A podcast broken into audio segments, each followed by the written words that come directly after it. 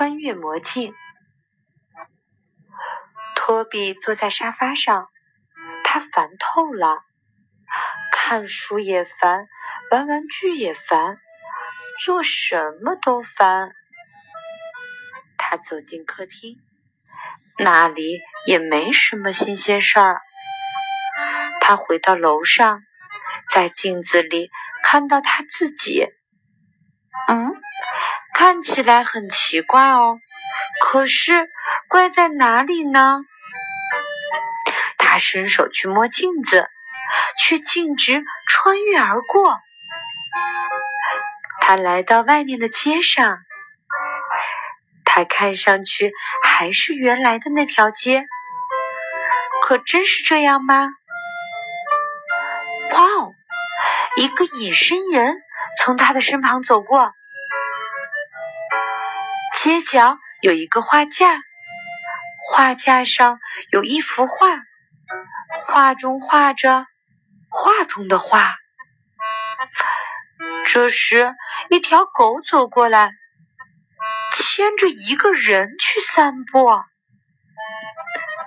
托比继续向前走，两个男人正在粉刷篱笆。托比又看了一眼。简直不敢相信自己的眼睛！突然，天空暗了下来，有一群唱诗班的男孩从空中飞过，一只被吓坏了的猫窜过去，一帮饥饿的老鼠紧追不舍。嗯，交通工具也好像有点不一样了。穿过马路，托比看到一幅动物园的海报。可那是怎么回事呀？托比拼命地跑，那面镜子在哪里？当然啦，它就在那儿，就在他背后。托比跨过镜子，回到他自己的房间。他转过身，在镜子里看自己。当他看到自己的脸时，他笑了。然后他跑下楼去喝下午茶了。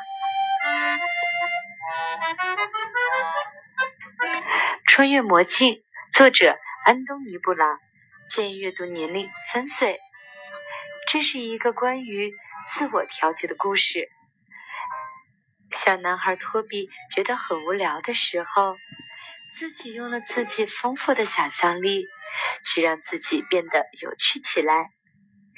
其实无聊的情绪谁都会有，怎么样能够很好的调节是非常重要的一种能力哦。宝贝们，你会让自己变得开心吗？